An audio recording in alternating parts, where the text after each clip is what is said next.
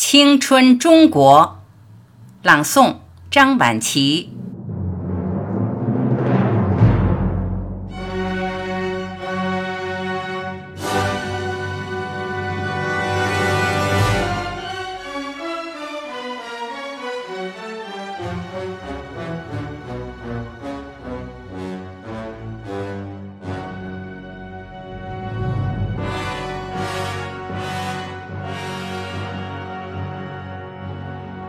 用茫茫的夜色作墨，用疮痍的土地作纸。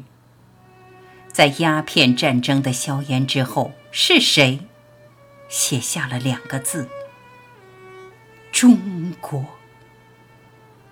让人读得昏暗，读得疲惫，更让人读得心痛。读的悲愤，那萎缩在清末史书里的消瘦的中国，那跪倒在南京条约里的软弱的中国。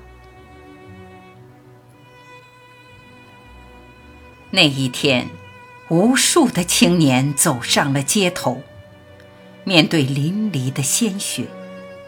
面对惨淡的人生，他们的呐喊如同一阵阵惊雷，激荡着这昏睡的土地。他们就像一束束火焰，在曲折的道路中蔓延，盛开成五月绚丽的花朵。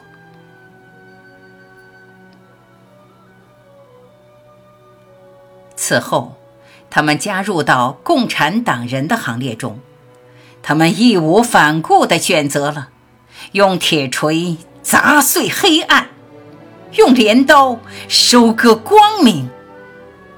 他们走过慢道，他们越过雄关，他们驰骋疆场，他们英勇杀敌。